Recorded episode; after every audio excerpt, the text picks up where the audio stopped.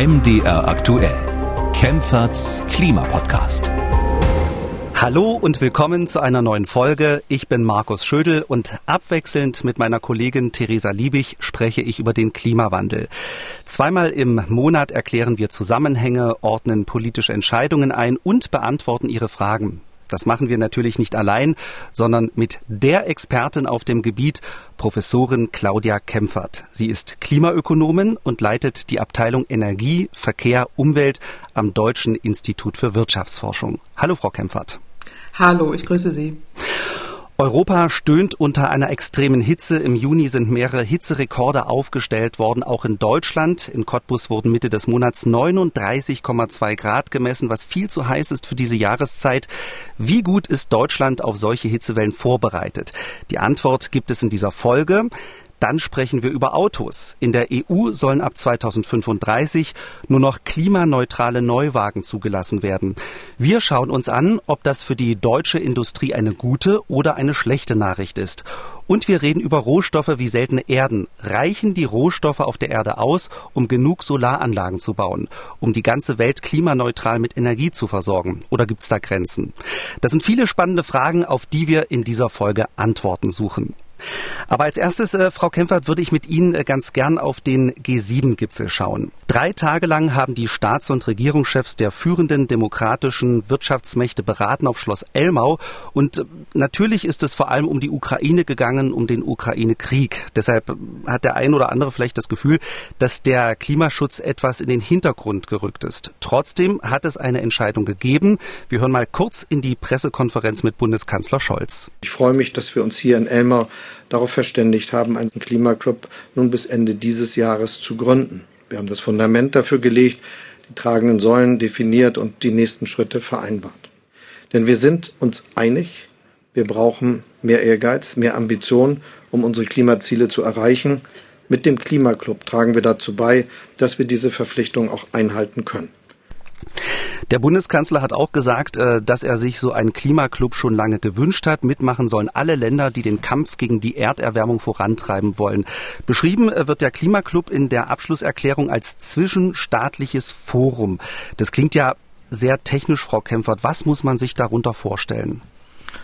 Ja, also das ist die gute Frage. Ich glaube in der Tat, dass das äh, auch noch maximal offen gelassen wird. Also grundsätzlich ist es natürlich gut, dass äh, die G7-Länder sich da verständigt haben, auch äh, die Wirtschaft und die Strom- und Verkehrssektor ja zu dekarbonisieren. Sie wollen auch möglichst keine fossilen Projekte mehr im Ausland fördern. Ohne CCS wird da gesagt und Allerdings gibt es auch wieder Ausnahmen, ja, dass man da irgendwie Flüssiggas auch wieder fördert, was dann wieder so ein fossiles äh, Schlupfloch ist, was ich sehr kritisch äh, sehe. Aber grundsätzlich ist es natürlich gut, dass diese Länder sich da verständigt haben, dass sie eben konkrete Schritte einleiten wollen, ähm, dann eben auch aus der Kohleverstromung weitestgehend raus wollen. Also ohne CCS heißt es da immer ohne Carbon Capture and Storage, also dass man die CO2-Emissionen einfängt und irgendwo einlagert oder weiter nutzt. Ähm, dann soll es ja auch keine staatlichen Finanzierungen mehr geben. Also grundsätzlich finde ich das gut, dass man so eine Art äh, Klimaclub gründet. Die Idee ist nicht neu, die gibt es schon lange, dass man eben ähm, in einer Absichtserklärung deutlich macht, äh, da gemeinschaftlich mehr erneuerbare Energien, mehr Klimaschutzmaßnahmen umzusetzen, die Dekarbonisierung der Industrie voranzutreiben und auch da internationale Absprachen einzureichen oder dass das auch äh, nach Möglichkeit zu vereinbaren und äh, da, äh, das soll ja jetzt bis Ende des Jahres gegründet werden, so wie ich das verstanden habe. Genau. Steht dann auch weiteren Partnern offen. Jetzt muss man gucken, wie das ausgestaltet ist. Da ist jetzt maximal offen. Also die Idee war ja irgendwie mal einen gemeinsamen CO2-Preis äh, zu etablieren. Da ist man aber auch weit von entfernt. Viele Länder haben gar keinen CO2-Preis. Dann so eine Art CO2-Grenzsteuer einführen. Auch das ist äh, dann kompliziert äh, und äh, erstmal weit weg. Aber was, was ich mir vorstellen kann und was ich daran gut finde, an einem solchen äh, Club ist jetzt äh, nicht, dass man da sofort jetzt so ganz viel vereinbart. Äh, CO2-Preis ist dann immer maximal kompliziert und kommt am Ende nie, sondern dass man einfach sich vereinbart, dass man gemeinschaftliche Projekte voranbringt, wie zum Beispiel ähm, erneuerbare Energien, wie zum Beispiel grünen Stahl oder grüner Wasserstoff äh, oder eben auch gemeinschaftlich vereinbart, die endlich, endlich die fossilen Subventionen runterzufahren. Das ging diesmal gar nicht mehr, dass man es überhaupt erwähnt hat, weil in Deutschland wir gerade eine fossile Subvention beschlossen haben, nämlich den Tankrabatt. Äh, da konnte man sich äh, dann gar nicht mehr drauf äh, konzentrieren, was ich hochschade finde. Oder auch gemeinsame Ziele für die Senkung von Methanemissionen. Solche Dinge würde ich mir da vorstellen, dass das dann möglich wird. Hätte mir gewünscht, dass man das gleich zu Anfang auch mit definiert, wenn man schon so einen Klimaclub hat, äh, dass man da auch viel, viel konkreter wird. Jetzt ist es mehr so eine lose Absichtserklärung, äh, dass man diesen Club hat, äh, einleiten will und man damit eben auch Möglichkeiten schafft, dass man unkomplizierter bilateral dann eben solche Absichtserklärungen auch mit, mit Leben erfüllt. Also insofern nicht schlecht, hätte aber auch deutlich besser sein können und es gibt aus meiner Sicht noch zu viele fossile Schlupflöcher. Das ist ja auch so ein bisschen das Problem, was äh, Greenpeace angeprangert hat. Äh, Greenpeace hält von dem Klimaclub offensichtlich nicht viel.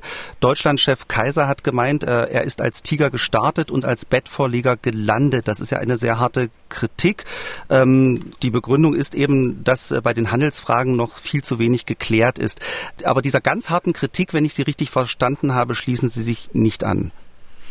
Ja, also ich verstehe die Kritik äh, total, weil da eben sehr viele fossile Schlupflöcher drin sind. Und wir haben ja hier schon so oft in unserem Podcast besprochen, dass es so dringend wäre, dass man genau das eben nicht mehr macht, dass man jetzt nur noch investiert in erneuerbare Energien, äh, nicht mehr in fossile Infrastrukturen, die dann eben über 20, 30 Jahre wieder ausgelastet werden, sondern nur noch in emissionsfreie Technologien äh, und auch ein konkretes Ausstiegsdatum für Kohle beispielsweise vereinbart. Das war ja irgendwie zu Anfang schon angedacht, aber ähm, das kommt oder steht nicht so explizit äh, drin, so wie ich es äh, verstanden habe.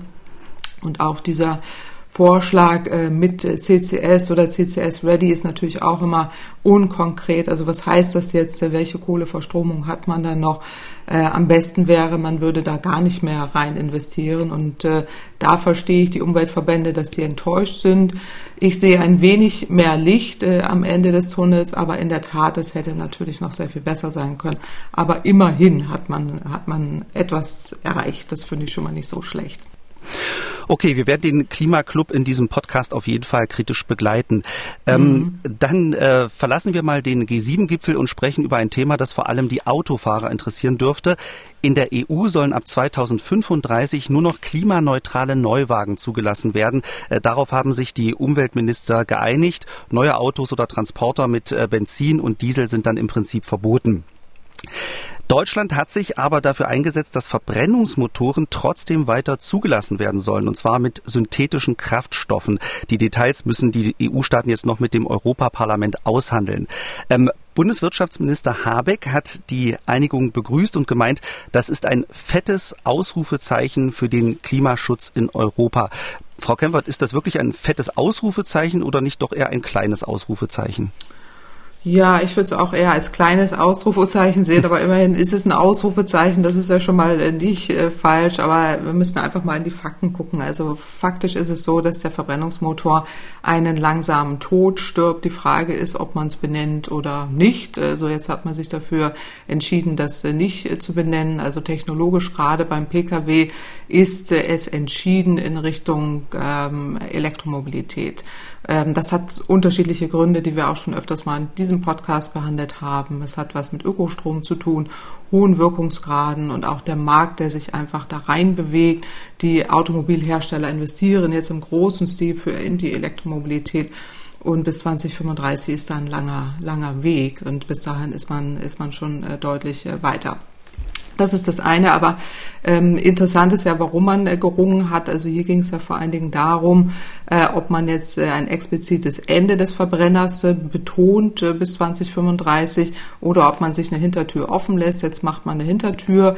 Hier geht es um sogenannte ähm, klimaneutrale Kraftstoffe, also sogenannte E-Fuels, die müssen aufwendig hergestellt werden, sehr energieaufwendig. Äh, und da ist jetzt auch der Kasus Knacktus, äh, nämlich, äh, dass diese E-Fuels, die hergestellt werden müssen, ja sehr viel Energie brauchen nach gerade wenn es emissionsfrei sein soll, geht es nur mit Ökostrom. Das heißt, sie müssen Ökostrom aufwenden und verlieren vom sogenannten Well-to-Wheel, also vom, von der Produktion bis hin äh, zum, äh, zum Rad, also bis zum Auto, einen Wirkungs haben, einen sehr geringen Wirkungsgrad. Das heißt, sie verlieren in diesem Prozess über 80 Prozent ihrer Energie. Sprich, wenn Sie E-Fuels in PKWs einsetzen wollen, müssen Sie fünf bis achtmal so viel Energie aufwenden, als wenn Sie den Ökostrom direkt nutzen. Und das ist das Hauptproblem.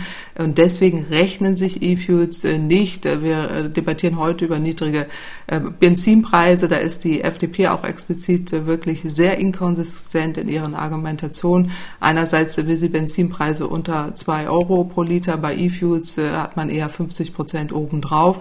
Also das ist deutlich, deutlich teurer. Beim Ökostrom, also bei der Elektromobilität, ist man ja 50 Prozent drunter.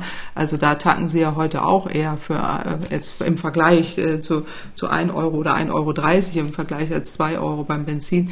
Also ähm, und bei dem E-Fuels müssen sie deutlich noch mehr oben drauf packen. Also die Kosten sind enorm hoch. Wir streiten in Deutschland um jede Windanlage. Also wenn sie da nochmal fünf bis achtmal so viele Windanlagen hinbauen müssen, das geht schlichtweg äh, nicht. Deswegen ist es reine Verschwendung, E-Fuels im Pkw zu nutzen, äh, sondern da sollte man wirklich auf E-Mobilität äh, gehen. Der Markt geht da auch hin, aber diese E-Fuels sind jetzt weniger interessant für Pkw-Verbrennungsmotoren. Also das ist tatsächlich der falsche Weg, sondern eher für Schwerlastbereiche, für Schiffsverkehr und auch für Flugverkehr.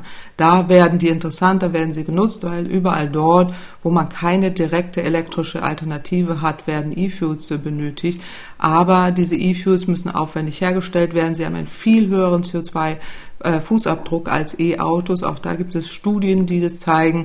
Wenn man jetzt eben den kompletten Lebenszyklus anguckt äh, von Autos, äh, die jetzt mit E-Fuels getankt werden würden, sind die Emissionen deutlich, deutlich höher ähm, und die Elektrofahrzeuge würden 50 Prozent weniger CO2 verursachen und eben auch weniger Ressourcen, weniger Rohstoffe. Also das kommt ja auch noch dazu. Also die, dieser Verbrenner oder diese Technologieoffenheit bin ich ehrlich gesagt erstaunt, dass die FDP da immer noch so dran festhält. Ich kenne wenige Autobauer, die das überhaupt noch wollen, ähm, sondern sagen alle, wir stellen um. Klar, es ist noch ein weiter Weg und jetzt muss, muss noch investiert werden und so weiter, aber äh, diesen langsamen Tod hätte man auch eleganter begleiten können und nicht so tun. Also wir lassen hier dann eine äh, sterbende Technologie noch länger am Leben. Das ist äh, unwirtschaftlich, ineffizient und tatsächlich auch das falsche Signal. Sie haben ja gesagt, dass äh, die Autoindustrie sich im Prinzip schon längst auf E-Autos festgelegt hat. Aber aus klimatechnischer Sicht sind doch die E-Fuels insofern kein Problem, dass äh, trotzdem die Neuwagen ja alle klimaneutral sein müssen. Und wenn die Industrie das im Prinzip nicht schafft, äh, bis 2035 äh, klimaneutrale Neuwagen mit E-Fuels zuzulassen, äh, ja, dann werden sie halt nicht produziert und dann ist es ja auch nicht so schlimm fürs Klima eigentlich, oder? Mhm. Ja, umgekehrt kann man das so interpretieren, genau. Also wenn man das äh, so hart da auch äh, definiert, dann ist das so, dann sind E-Fuels da tatsächlich nicht mit dabei. An den harten äh, Grenzwerten kommen die nicht dran vorbei und den Autoherstellern wird es nicht gelingen, PKWs eben, die dann emissionsfrei mit E-Fuels betrieben werden können, auf den Markt zu bringen, ganz zu schweigen von den Infrastrukturen, die man ja auch aufbauen müsste, um E-Fuels überall anzubieten. Man kann ja nicht immer unendlich viele Infrastrukturen bereitstellen. Jetzt äh, müssen wir erstmal Ladeinfrastrukturen ausbauen. Beim Wasserstoff haben wir schon gesehen, damals hat man auch mal gedacht, man macht jetzt Wasserstoff, Brennstoffzellen, Fahrzeuge im großen Stil. Davon reden wir seit den 80er Jahren, seitdem Japan auch sehr stark äh, drauf äh, gesetzt hat. Das hat sich hier auch nicht etabliert, weil man eben dann in Wasserstoffinfrastrukturen ausbauen, investieren müsste, es ausbauen müsste. Bei E-Fuels ist es ähnlich. Also das wird sich tatsächlich erledigen. Das sehe ich auch so.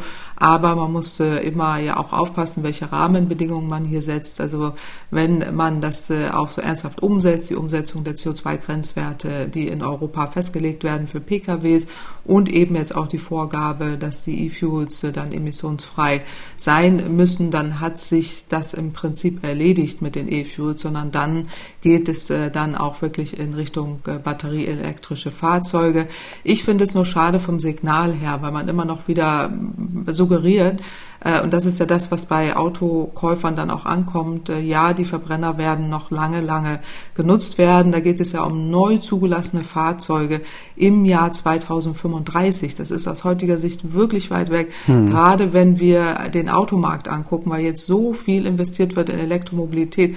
Alle Autohersteller, klar, aktuell sieht man es noch nicht, aber der Gamechanger ist gefallen die, ähm, die Wege dorthin sind auch schon entschieden und deswegen äh, kann man das nicht zurückdrehen und in 15 Jahren werden wir eine völlig andere äh, Flatten, Flottenfahrzeuge auf den Straßen sehen. Das geht dann auch äh, recht zügig. Aktuell sehen wir schon, ich meine, jetzt haben wir wirklich explodierende Preise für Benzin und Diesel.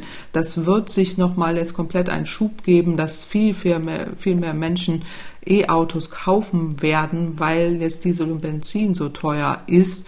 Äh, da kann man auch nicht hinterher subventionieren und äh, deswegen halte ich das auch tatsächlich für das falsche Signal. Ich äh, bin nie für Verbote so generell, dass man das noch braucht. Es ist indirekt ein Verbot, was man jetzt beschlossen hat, aber ich bin sehr dafür, dass man auch klare Signale gibt für die Branche selbst, für die Zulieferer, aber auch für die Autokäufer, dass man auch wirklich weiß, da verändert sich was in eine andere Richtung.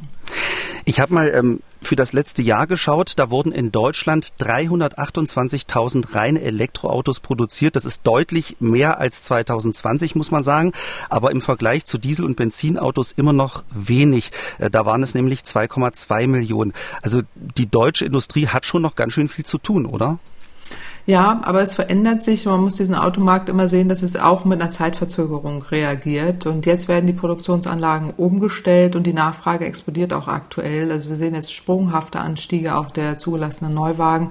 Äh, es gibt viele, es gibt lange Wartezeiten auch äh, für Autokäufer äh, und gerade jetzt aktuell mit den explodierenden Diesel- und Benzinpreisen wird die, wird die Nachfrage nochmal deutlich nach oben gehen. Aber wir haben eben Fahrtabhängigkeiten und um die geht es ja auch, wenn Sie Produktionsanlagen installiert haben, die dann eben Diesel- und Benzinfahrzeuge produzieren, dann werden die ausgelastet für 20, 25 Jahre. Und in dieser Welt sind wir noch. Und wenn jetzt investiert wird in neue Produktionsanlagen, sehen sehen wir in 15 Jahren jede Menge Elektroautos und das äh, wird sich wirklich auch äh, zügig ändern. Äh, der Change-Prozess findet jetzt statt. Die Autokonzerne stellen um und stellen auch schrittweise um. Auch die Zulieferer müssen ja umstellen. Das geht nicht von heute auf morgen, aber in 15 Jahren ist wahnsinnig viel Zeit für die Autobranche. Und dadurch, dass wir jetzt ja schon fünf Jahre Investitionen hinter uns haben, geht das dann sehr viel zügiger. Aber in der Tat im Moment sieht man das noch nicht so sehr, wird es aber in einigen Jahren äh, deutlich sehen. Dann kommen wir äh, zu einem Thema, das wirklich alle betrifft, die Hitze. Erst heute Morgen kam ein Kollege äh, rein ins Büro und meinte, er hat ganz schlecht geschlafen, äh, weil es äh, so heiß mhm. ist. Und ähm, in Cottbus wurden Mitte Juni, ich habe es vorhin schon gesagt, 39,2 äh, Grad gemessen, ein Rekord für diese Jahreszeit. In anderen Regionen Deutschlands äh, waren es um die 38 Grad, in Frankreich über 40 Grad. Ist das einfach ungewöhnliches Wetter oder ist das Klimawandel? Es ist äh, Klimawandel, das äh, zeigen auch alle Studien, die es jetzt jüngst dazu gibt. Also, dass der Klimawandel eben die Bedingungen auf unserem Planeten so massiv verändert, steht ja außer Frage. Wir reden ja immer drüber in diesen Folgen. Es geht um mehr Hitzewellen, um Trockenheit und auch um schwere Regenfälle. Jetzt geht es äh, bei einer deutlichen Hitzewelle, ist es wieder sehr sichtbar, dass der Klimawandel eben auf diese Extremwetterereignisse zurückzuführen ist. Es gibt auch eine aktuelle Studie äh, von äh, Friederike Otto, die ist ähm, im Grantham Institute in England, in London, und hat auch jüngst eine Studie vorgelegt mit Co-AutorInnen, ähm, wo es, wo sie nochmal wieder belegt, dass der Klimawandel ein absoluter Gamechanger ist, wenn es um Hitzewellen geht. Und das gilt mittlerweile auf der ganzen Welt. Und die Studie kommt zu dem Ergebnis, mittlerweile sind die Hitzewellen mittlerweile dreimal häufiger als früher und sie gehen mit 1,2 Grad höheren Temperaturen einher. Das ist die sogenannte Attributionsforschung, die Friederike Otto hier auch macht äh, an, äh, an ihrem Institut mit äh, da auch ihren äh, Kooperationspartnern. Äh, und die zeigen eben deutlich, jetzt ist die größte Gefahr. Sie haben es eben schon angesprochen, wir merken es auch hier massiv. Äh, und diese Attributionsforschung bestätigt das, dass äh, hier die Erkenntnisse wirklich deutlich machen, dass der Klimawandel bestimmte Extremwetterereignisse wahrscheinlicher macht. Ähm, die haben insgesamt über 350 Studien analysiert und auch über 400 Wetterextreme insgesamt weltweit. Und diese Metastudie fasst deutlich zusammen, die Hitze ist gefährlicher als äh, der Anstieg des Meeresspiegels. Äh, und äh, das sehen wir aktuell, dass wir eben diese extrem hohen Temperaturen haben äh, und äh, jedes Grad, das sich äh, auf der Temperatur auch in einer Hitzewelle erhöht, hat dramatische Folgen. Und diesen Zusammenhang zwischen höheren Temperaturen und auch einer höheren Sterblichkeit, also Ihr Kollege, der ist jetzt nicht gestorben, aber der hat das gemerkt, dass es da extrem den Körper belastet. Das ist tatsächlich auch etwas, was wir, was, was die Forschung belegt. Das heißt, über 37 Prozent auch der herzbedingten Todesfälle machen eben, kommen auf den Klimawandel sind äh, für den Klimawandel, auf den Klimawandel zurückzuführen.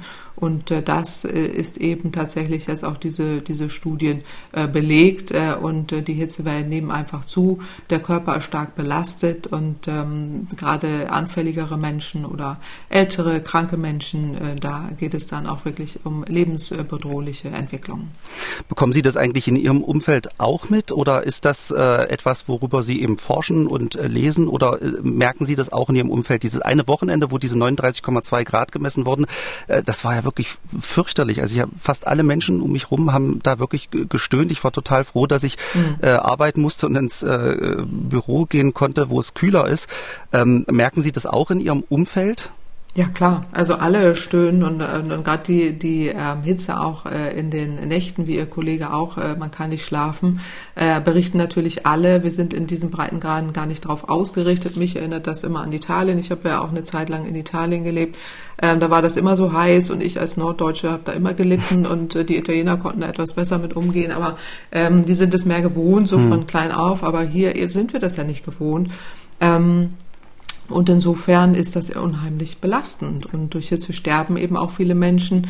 Wir sind nicht darauf vorbereitet. Die äh, Gebäude sind nicht ausreichend gekühlt. Also wir haben das natürlich auch gehabt. Wir hatten äh, auch ein Klausurtreffen, äh, wo wir dann äh, glücklicherweise auch in einem gekühlten Raum saßen, aber alle Kollegen dann auch froh waren, dass es äh, gekühlt war, weil man kann natürlich auch nicht gut arbeiten bei der Hitze, äh, ganz zu schweigen eben von Menschen, die das nicht haben äh, und dann im Freien arbeiten müssen und für die ist das natürlich enorm belastend. Also die Hitze macht äh, der Gesundheit zu schaffen und das äh, bearbeiten wir auch im Sachverständigenrat für Umweltfragen, dass wir uns auch immer wieder mit dieser Thematik beschäftigen.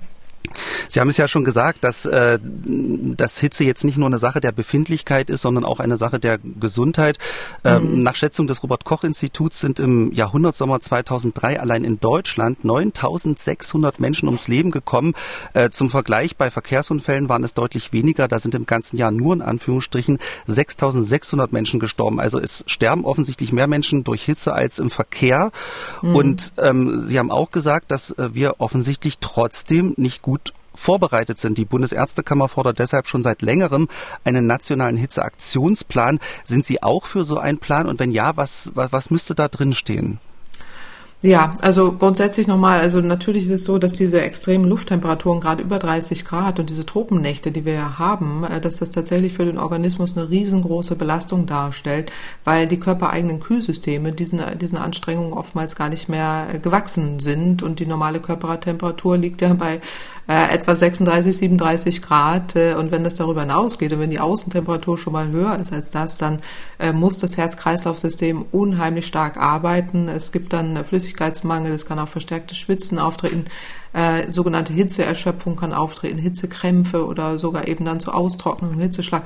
Also das ist zum Teil lebensbedrohlich. Insofern brauchen wir da tatsächlich solche Hitzeaktionspläne, da bin ich natürlich äh, dafür. Also auch nationalen Hitzeaktionsplan. Ja, genau, äh, nationaler Hitzeaktionsplan, auch äh, deutliche Vorgaben von der Bundesebene, damit wir hier auch Interventionsmaßnahmen zum Gesundheitsschutz haben. Es geht da ja auch um Hitzewarnkarten, es geht um Information, es geht um Aufklärung. Das passiert ja jetzt teilweise auch. Also ich habe auf meiner Hand, auf meinem Handy zum Beispiel auch so eine App, damit werde ich, da werde ich gewarnt, wenn irgendwas in der Umgebung passiert. Und da kam zum Wochenende auch eben diese Wärme, äh, Hitzewarnung vor starker Wärmebelastung, wenn da eben diese Warnschwelle von über 32 Grad überschritten wird. Das gibt es äh, schon und äh, natürlich muss man es dann auch runterbrechen. Äh, jede Stadt und jede Kommune ist da anders, hat auch ihre Besonderheiten, die sich eben auf das Stadtklima auswirken.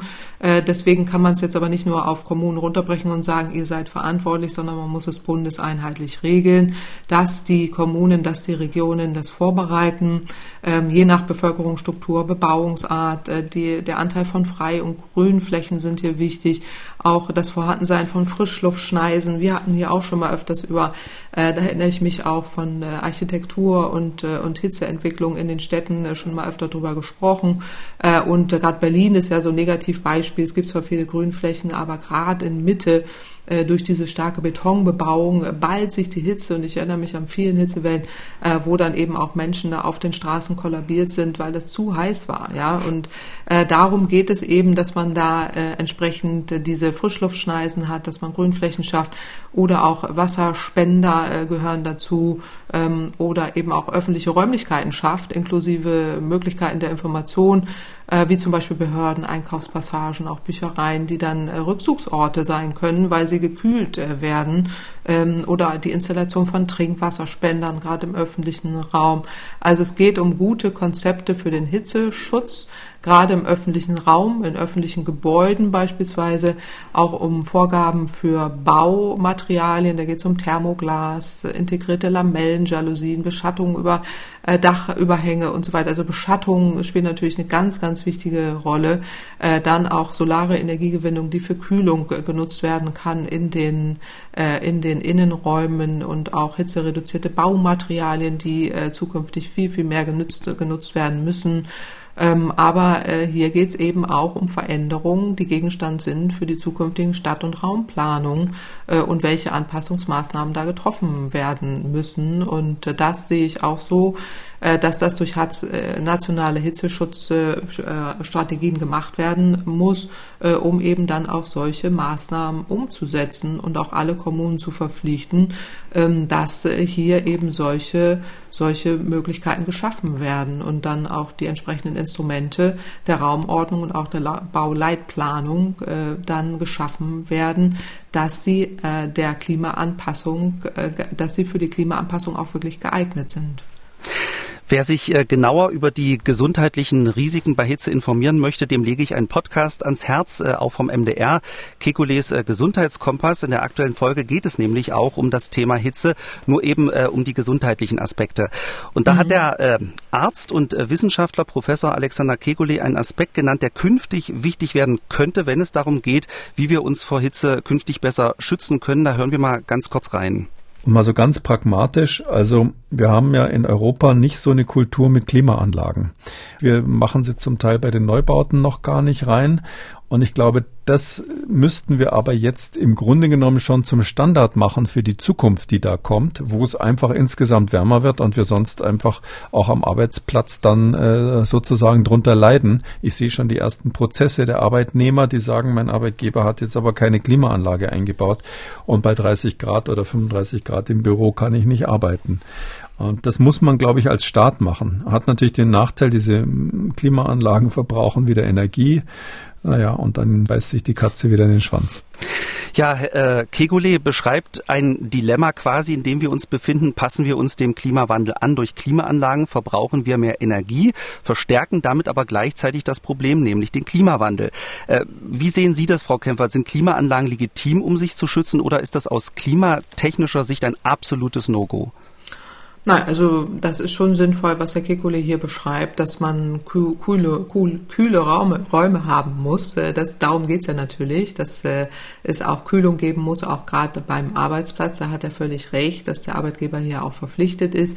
Äh, aber man kann das auch durchaus energieeffizient machen. Es gibt energieeffiziente Verfahren, wie zum Beispiel Kühldecken oder auch energiesparsame solche Kühlanlagen. Wenn Ökostrom genutzt wird, ist das natürlich dann noch viel besser. Das muss Teil eben dieser Nachhaltigkeit Nachhaltigkeitsstrategie auch äh, des Arbeitgebers sein. Also da kann man durchaus für Kühlung äh, sorgen, ohne dass man da jetzt wieder den Klimawandel mit antreibt, sondern das auch effizient machen. Wir hatten diese Diskussion auch vor Jahren bei uns im Büro. Ich sitze auch unterm Dach und da hatten mhm. wir auch die Diskussion, äh, um eben jetzt äh, Klimaanlagen oder nicht. Und da waren Kühldecken äh, installiert, ähm, die auch gut funktioniert haben. Also das ist zum Beispiel auch eine Maßnahme, die ich sehr persönlich sehr geschätzt habe, ähm, sind die Kühldecken, die eben, Klimaanlagen haben ja auch wieder andere gesundheitliche Wirkungen, also nicht nur in Zeiten von Pandemien, wo man da aufpassen muss. Manche Kollegen vertragen das nicht, das stimmt. Mhm. Und genau, und äh, nicht nur das, dass eben auch Viren, Bakterien verbreitet werden und manche Kollegen vertragen es nicht und man wird dann dadurch eher krank und da sind diese Kühldecken wirklich äh, super, ähm, die ich auch äh, persönlich besser vertrage, weil sie eben nicht diese kalten Luftschwalle macht, sondern eher gemäßigt äh, das, äh, die Raumtemperatur runterkühlt und äh, aus meiner Sicht sehr viel gesundheitsschonender ist. Äh, das ist zum Beispiel eine Möglichkeit. Bei uns war es jetzt so, dass diese Kühldecken dann kaputt waren und die leider nicht äh, repariert wurden, sondern oh. dann eine Klimaanlage eingebaut wurde. Dagegen bin ich Sturm gelaufen äh, aus Klimasicht, hm. äh, habe mich allerdings nicht durchgesetzt. Das ist nicht unser Gebäude. Da gibt es dann einen Eigentümer, der das einfach gemacht hat, äh, ohne so, da jetzt großartig, dann, hm. ja genau, ohne da jetzt großartig auf Experten zu hören. Und äh, damals hat man auch irgendwie gedacht, äh, was will die Frau äh, von uns? Äh, heute hat man sagt man eher, ah, hätten wir doch mal besser hingehört. Also insofern äh, ist das äh, ist das auch immer so ein Effekt, den ich da schon lange erlebe, ähm, wo wo man da immer auch, aber man muss eine gute Balance finden. Also insofern hat der Kekule hier recht.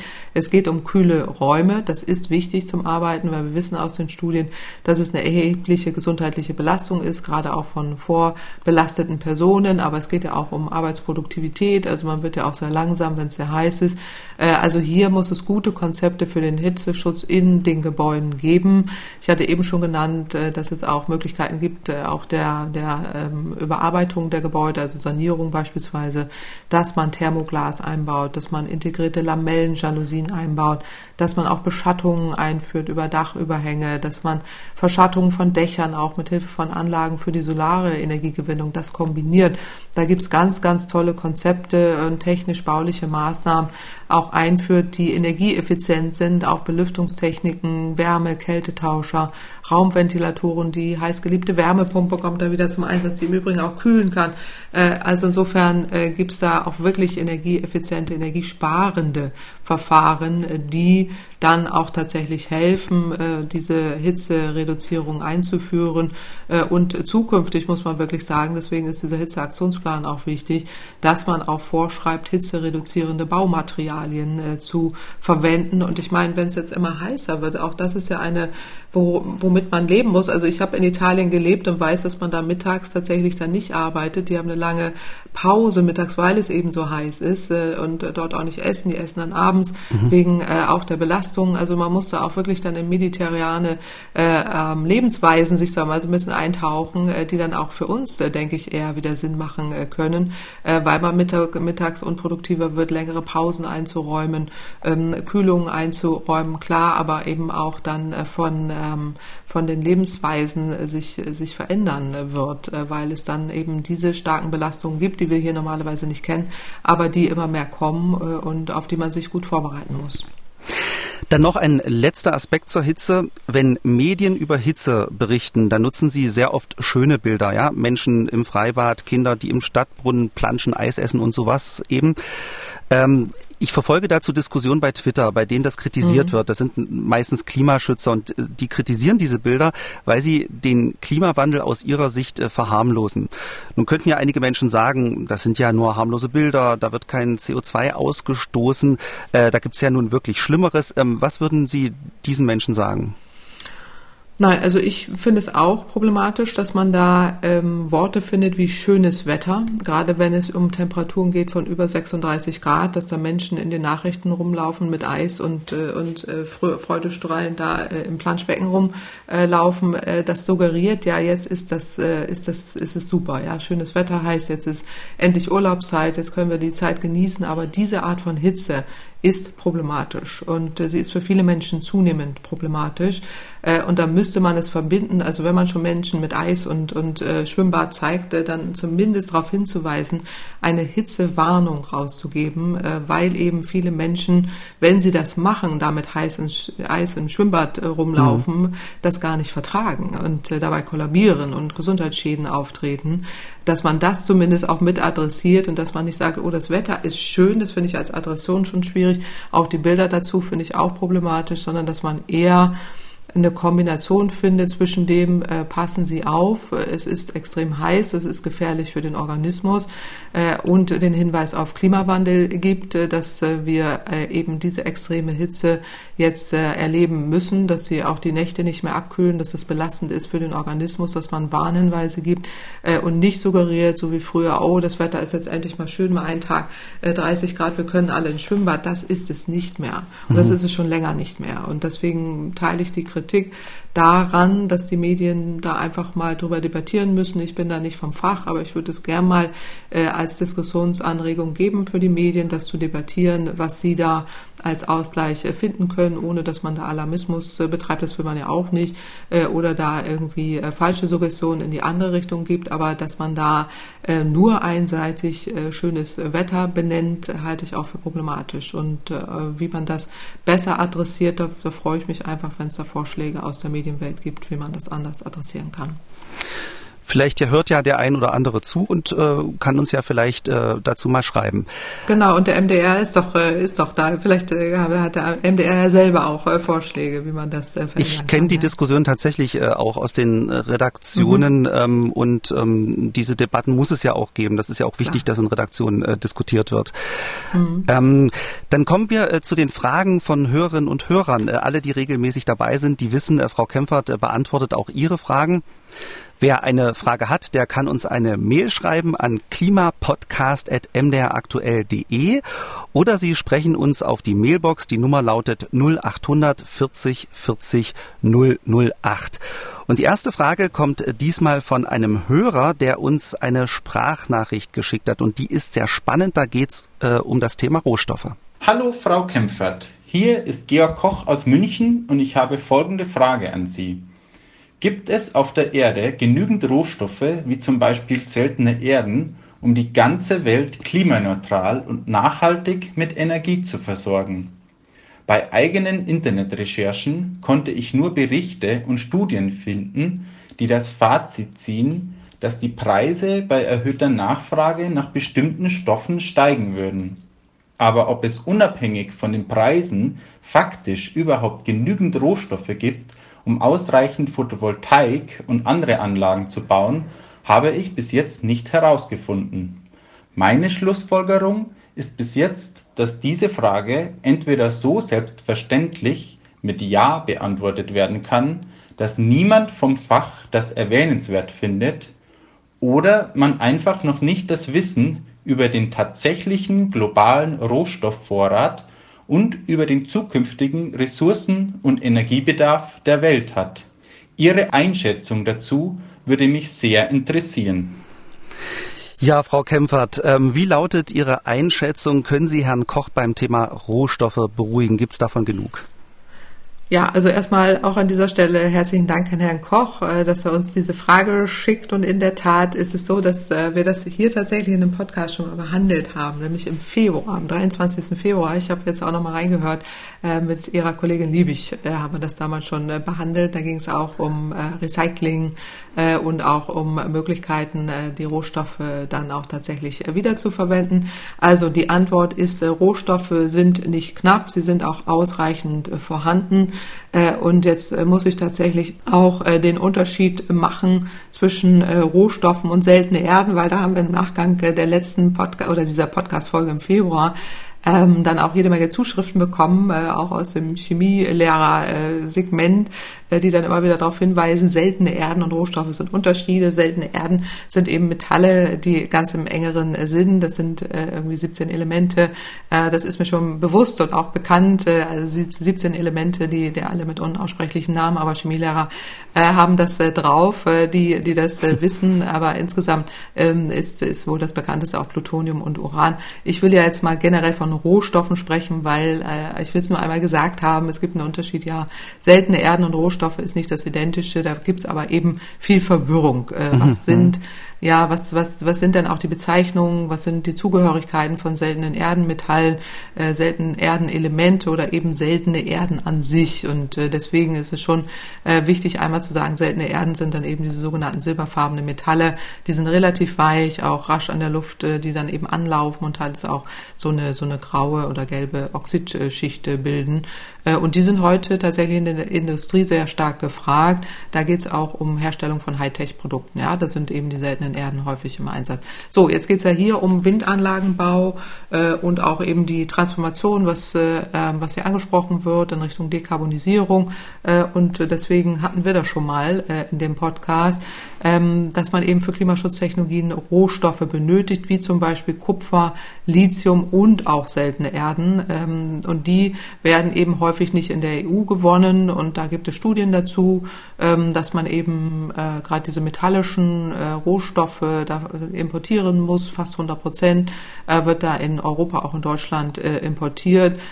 Und die Nutzungsphasen von, von eben solchen Klimaschutztechnologien, auch gerade wie PV, also Solaranlagen, Windkraftanlagen und Elektrofahrzeugen, die sollen ja keine Emissionen äh, verursachen. Und deswegen ist es wichtig, dass man sich eben diesen Gesamtlebensweg anguckt. Und das hatten wir damals äh, uns angeschaut. Ähm, das heißt, ein Großteil dieser Abbauländer sind eben äh, jetzt gerade diese Schritte, wenn man die Rohstoffe gewinnt und verarbeitet und dann äh, eben auch umwandelt oder transportiert, dann auch wieder häufig mit Schadstoffemissionen äh, verbunden im Boden, im Wasser, auch in der Luft. Und deswegen ähm, hat man da auch einen Energieverbrauch, den man mitrechnen muss. Und es geht aber auch um die Erschöpfung von sogenannten verfügbaren Vorkommen. Und deswegen ist es wichtig, deswegen hole ich hier aus, äh, sich tatsächlich an diesen Dreiklang wieder orientiert. Es geht einmal darum, nachhaltig diese Rohstoffe zu gewinnen, den Energieaufwand wirklich zu minimieren, was wir dann auch eben diesen CO2-Fußabdruck oder Klimafußabdruck wirklich minimieren muss. Und dafür gibt es ein Ressourceneffizienzprogramm, auch im Rahmen des deutschen Klimaschutzplans. Äh, das nennt sich Progress 2, äh, wo es dann eben diese Strategien äh, gibt, diese Materialeinsparungen, auch die Sekundärrohstoffe dann wirklich zu minimieren. Das heißt, es geht um Effizienz, es geht um die Kreislauf, um den Kreislauf und das Recycling und es geht um Ersatz. Und, und diese drei Komponenten sind wichtig, um die Frage zu beantworten. Einerseits ähm, sehr sparsam diese Rohstoffe zu nutzen, abzubauen, zu nutzen. Äh, und da gibt es äh, gerade diese Übersicht, die ja hier angefragt wird, die hatte ich äh, damals schon erläutert, äh, die Herr Koch ja hier anfordert. Äh, die gibt es tatsächlich, da kann auch jeder nachlesen, von der Bundesanstalt für Geowissenschaften und Rohstoffe, also die sogenannte Rohstoffagentur DERA, die regelmäßig Monitoringberichte über Rohstoffe erstellt und zusammenfassend kann man da feststellen, dass Rohstoffe nicht knapp sind aber die Förderung erhebliche Umweltrisiken mit sich bringt und auch die Förderung stark regional äh, konzentriert sind, gerade bei Lithium beispielsweise, wo das dann Chile ist, Australien, zukünftig auch Argentinien oder Kanada äh, oder auch andere Länder in Südamerika ähm, bedeutsam sind. Bei Kupfer ist es auch Chile, Peru, China, USA. Also und da gibt es auch Oligopole. So, das ist äh, das eine. Und das andere ist im Sachverständigenrat für Umweltfragen hatten wir uns im Rahmen der Verkehrswende eben mit Rohstoffen und seltenen Erden für die Mobilität äh, beschäftigt äh, und auch da festgestellt, dass Rohstoffe nicht knapp sind aber ähm, dass äh, wir eine regionale Konzentration haben, äh, gerade in Südamerika und deswegen drei Punkte wichtig sind.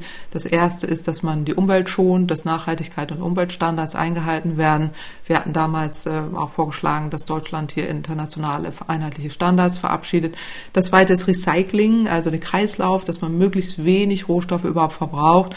Äh, und das dritte ist äh, weniger Verbrauch. Also hier sind wir immer wieder beim Thema Suffizienz, dass man eben jetzt nicht unsere Lebenswelt, wie wir sie heute haben, mit dem enormen Rohstoffbedarf, mit den enormen Verschwendungen, die wir heute haben, nicht eins zu eins auf die Zukunft übertragen kann und dann auch weniger Rohstoffe verbraucht. So, und dieser Dreiklang ist wichtig, äh, um die Frage von Herrn Koch zu beantworten. Ja, es gibt ausreichend Rohstoffe, aber dieser Dreiklang ist wichtig, dass man möglichst effizient äh, erstmal produziert und äh, die Produktionsprozesse hat, Umwelt- und Sozialstandards eingehalten werden. Das Wichtigste ist Recycling und auch weniger Verbrauch. Dieses Thema scheint äh, viele Hörerinnen und Hörer mhm. umzutreiben. Dann ist ja gut, dass wir es nochmal, ähm, dass wir nochmal drüber gesprochen haben. Genau, genau, finde ich auch. Nee, ich finde es auch super, dass Herr Koch das nochmal gestellt hat, weil mir begegnet das auch immer. Und es ist häufig auch ein Totschlagargument von den Gegnern, die das alles nicht mhm, wollen, mhm, die dann sagen, äh, es gibt ja überhaupt gar keine Rohstoffe. Also was erzählen Sie denn da? Äh, kann man sowieso nicht und das stimmt so eben nicht. Und deswegen auch nochmal der Hinweis auf die Studien. Und wir wissen auch aus der Kommunikationsforschung, man muss jetzt nicht zweimal sagen, sondern dreimal, äh, bevor man es überhaupt äh, versteht oder äh, überhaupt in den äh, Kognitionsprozess eingeflo ja. eingeflossen ist. Und deswegen können wir es auch gerne noch mal ein drittes Mal in irgendeiner der folgenden Podcasts machen, äh, weil es wichtig ist, das tatsächlich immer wieder auch zu erklären. Der nächste Hörer hat uns eine Sprachnachricht geschickt äh, zum Thema Mehrfamilienhäuser und bei ihm geht es um Wärmepumpen. Hallo Frau Kempfert, hier ist Armin Gräser und ich habe folgende Frage an Sie. In den Mehrfamilienhäusern mit 8 bis 16 Wohnungseinheiten je Haus meiner Wohnungsbaugenossenschaft aus den 50er, 60er Jahren erfolgt die Wärme- und Warmwasserversorgung über gasbetriebene Heizstationen. Die Nutzung von Solarthermie oder Wärmepumpentechnik ist wohl ohne Fußbodenheizung, die nicht vorhanden ist, nicht möglich. Auch der nächste Anschlusspunkt an das fossile Fernwärmenetz ist mehrere Kilometer entfernt. Welche Möglichkeiten sehen Sie, solche älteren Mehrfamilienhäuser mit erneuerbaren Energien zu beheizen und mit Warmwasser zu versorgen? Ja, mhm. das ist äh, das ist wirklich ein großes Problem. Ich weiß auch von Kollegen, dass es äh, ja. ein großes Thema ist, äh, Wärmepumpen in alten Mehrfamilienhäusern. Was können Sie Herrn Gräser sagen? Ja, also auch danke an Herrn Gräser für die Frage. Das ist natürlich das, was im Moment alle umtreibt. Auch gestern Abend habe ich ja nur kurz den Fernseher angeschaltet. Da lief auch ein Beitrag äh, darüber, dass eine Frau eine Wärmepumpe einbauen wollte und dann ging das nicht aus Bauverordnungssicht. Da hätte ich ihr auch gerne zugerufen, sie muss da einen Ausnahmeantrag stellen, aber das konnte ich dann nicht. Insofern kann ich heute, konnte ich da, kann ich heute drüber reden. Also Herr Kaiser spricht da einen wichtigen Punkt an. Es gibt hier keine One-Size-Fits-All-Lösung, also nicht so eine Lösung jetzt für alle eine Wärmepumpe und dann ist das Problem äh, gelöst. Ähm, und hier werden ja verschiedene Aspekte angesprochen. Das ist einmal ein älteres äh, Wohngebäude, aber vielleicht auch die Möglichkeit, dass man das in Quartieren, also Mehrfamilienhäusern bis zu 16 Wohneinheiten, ähm, dann auch in einem Quartier löst. So, und da gibt es jetzt interessante Ansätze. Also grundsätzlich mal gesprochen ist natürlich hier so, dass es immer auf den Einzelfall ankommt und ich empfehle immer, wie auch schon die letzten Male, dass äh, auch Herr Kaiser äh, Energieberater vor Ort äh, kontaktiert äh, oder das Quartier sich da organisiert, äh, dass man das mal vor Ort in einer Begehung anguckt, was sind die Voraussetzungen, was kann man da machen und äh, was geht da. Das kann man jetzt mit so einer Ferndiagnose nicht machen ähm, und insofern immer die Empfehlung, Verbraucherzentralen oder Energieberater ähm, zu kontaktieren. Mhm. Aber es ist eben so, dass für jeden Altbau, jetzt egal ob teilsaniert oder nicht, kann auch eine passende Wärmepumpenlösung gefunden werden. Wichtig ist eben, dass bei diesen individuellen Gegebenheiten des Hauses, auch äh, die Grundstücks, dass man äh, die Bewohner eben bei so, äh, bei so einem Vororttermin mit auch einem erfahrenen Wärmepumpenprofi äh, sich das äh, abgleichen äh, lässt. Also da ist es zum Beispiel so, ähm, dass das ankommt auf die Dämmstandards des Hauses, auch die Größe äh, der vorhandenen Heizflächen und auch die Vorlauftemperatur des Wärmepumpensystems. Das muss zueinander passen. Was definitiv nicht stimmt, ist, dass man da automatisch eine Fußbodenheizung für braucht. Das wird häufig so, ist so ein Mythos, habe ich auch schon öfters gehört. Das ist aber nicht so.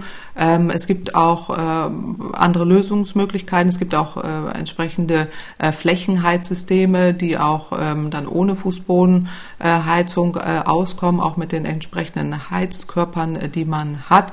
Da gibt es auch verschiedene Niedertemperatur optimierte Radiatoren, auch Konvektoren, die da genutzt werden. Das ist äh, wichtig. Ähm, da genügt mal so ein einfacher Test. Also das äh, kann man tatsächlich auch mal selber ausprobieren. Das haben wir auch schon gemacht.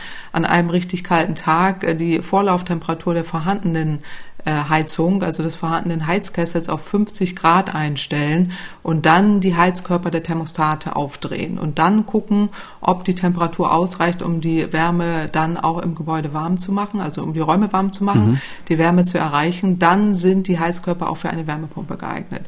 Äh, und das finde ich äh, ganz interessant und das ist häufig eben so. Jetzt kann das sein, dass das bei Herrn Kreiser nicht so ist, deswegen auch der Hinweis, dass er da Energieberater zu Rate zieht oder auch da entsprechend sich informiert äh, und da eine Begehung hat. Das Thema, was wir aber immer wieder haben, ist, dass eben auch jetzt vor Ort, das haben wir selber auch erlebt, dann äh, gerade Handwerker oder die äh, da einen äh, beraten, nicht äh, richtig informiert sind oder auch teilweise dann sehr darauf programmiert sind, noch ihre fossilen Heizsysteme zu verkaufen. Das ist jetzt kein, kein böser Vorwurf oder so, sondern es ist häufig eben noch so, weil man ja auch, auch dort in Fahrtabhängigkeiten drin ist. Äh, die Energieberater müssen geschult werden, eben auch auf die neuen Anforderungen in Richtung erneuerbare Energien, in Richtung äh, energetischer Sanierung und auch in Richtung Wärmepumpe. Äh, und da muss man erstmal einen guten finden. Und das ist tatsächlich etwas, was ich Herrn Kreiser an die Hand geben möchte oder allen anderen, die sich da jetzt mit beschäftigen. Äh, wenn Sie da zu hören bekommen, es geht hier überhaupt gar nicht ohne Gasheizung, da würde ich nochmal den Energieberater wechseln, ähm, weil es immer andere Lösungen gibt. Äh, und das kann man jetzt nicht von außen so zurufen, aber die Wärmepumpe würde ich da jetzt nicht komplett abschreiben. Also insofern sollte er sich da tatsächlich nochmal informieren und auch nochmal rumtelefonieren. Und wenn das dann wirklich nicht geht, gibt es dann dann auch andere Möglichkeiten. Jetzt kommen wir auf das Thema ähm, Wohnanlagen, nämlich im Quartier. Äh, und äh, wenn jetzt die Wärmepumpe da nicht direkt in der Wohnung äh, oder in dem Haus da geht, ähm, gibt es auch Möglichkeiten. Da Berlin ist ganz interessant, das, die habe ich schon öfters mal auch besucht und kenne die auch von verschiedenen Jury-Tätigkeiten, wo die ausgezeichnet wurden. Zum Beispiel das Quartier Burghofer Höfe in der Ringslebener Straße wurde auch Anfang 70er Jahre gebaut, besteht derzeit aus 36 Gebäuden, auch mit 1000 Wohnungen äh, ist äh, Berlin-Neukölln und da wird aktuell geplant, diese ähm, 16 Objekte einmal energieeffizient Dach aufzustocken. Hier geht es ja auch immer in Berlin um eine Verdichtung. Wir brauchen also Wohnungen, aber auch die zentrale Wärmeversorgung mit einem Blockheizkraftwerk und einer Photovoltaikanlage auf den Dächern äh, zu versorgen. Und das war auch schon letztes Mal in einem der früheren Podcasts, wo ich immer empfohlen habe, Blockheizkraftwerke gehen natürlich immer ähm, äh, im Quartier, wenn sie dann auch entsprechend nachhaltig äh, bestückt werden, also äh, die Heizstoffe nachhaltig äh, sind.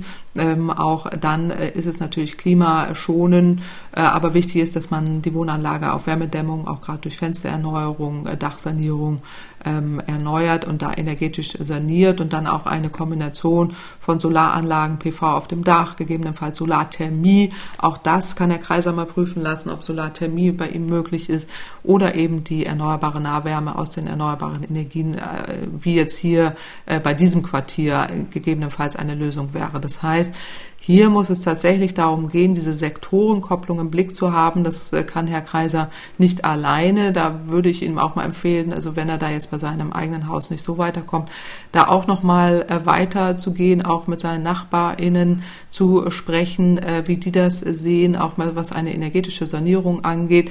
Und da gibt es auch wirklich Vernetzungsplattformen, die gut sind, auch im Internet, wo man sich da anschließen kann ähm, die sich da auch zusammengeschlossen haben, genau für solche Problemstellungen, die Herr Kreiser auch hat, äh, wo eben dann auch erfahrene Akteure aus den Bereichen, auch aus der Energie- und Immobilienwirtschaft dann Auskunft geben. Auch hier geht es ja um die sogenannte Sektorenkopplung und Quartiersentwicklung, auch äh, das gemeinschaftlich umzusetzen und äh, sich da auch mal einfach weiter zu, äh, zu äh, informieren. Und äh, da sind äh, gute Erfahrungen gemacht worden in vielen, vielen Quartieren in ganz Deutschland. Bochum, Weimar ist zu nennen, aber auch andere ähm, Sustainable Energy, Positive Zero Communities, die jetzt auch schon in ganz, ganz vielen Städten ähm, diese 100 oder über 100 Einzelvorhaben sind es hier, diese Quartiere dann auch wirklich umgestellt haben. Und äh, das, das wäre jetzt so mein Rat an Herrn Kreiser und alle anderen, die sich da im Moment mit beschäftigen, zu Recht, weil die Gasheizung raus muss. Aber das nächste ist aber auch noch an die Regierung. Äh, wir brauchen dringend einen Wärmepumpen- und einen energetischen Gebäudesanierungs Gipfel. Wer, wo, wo ist eigentlich die Bauministerin in diesem Ganzen? Ich sehe immer nur Herrn Habeck äh, sich da wirklich abmühen äh, mit all diesen Dingen. Äh, wo ist eigentlich die Bauministerin? Wo ist eigentlich äh, der Bildungsminister? Wo ist der Arbeitsminister, wenn es um Fachkräfte geht, wenn es um Ausbildung geht, um Umschulung? Äh, wo ist hier eine konstatierte Aktion, äh, um die Energiewende umzusetzen, wegzukommen vom fossilen Gas? Gerade im Gebäudebereich. Wir sind in einer Energiekrise, in einer Gaskrise. Äh, jetzt da nur Energiesparblättchen zu verteilen, sage ich jetzt mal absichtlich, sarkastisch, ein bisschen böse, reicht nicht. Und wir brauchen äh, Komponenten, äh, vor allen Dingen Strategien, wir brauchen Finanzierungsmodelle, äh, wir brauchen Ausbildungsprogramme, wir brauchen Betreibermodelle, wir brauchen all das und das muss dringend erarbeitet werden Das fehlt mir bei der aktuellen Regierung. Da muss dringend nachgesteuert werden. Also wenn jemand äh, Altbauten sanieren möchte, äh, es ist nicht unmöglich, aber es ist durchaus mhm. aufwendig und könnte mit sehr viel Nerven verbunden sein.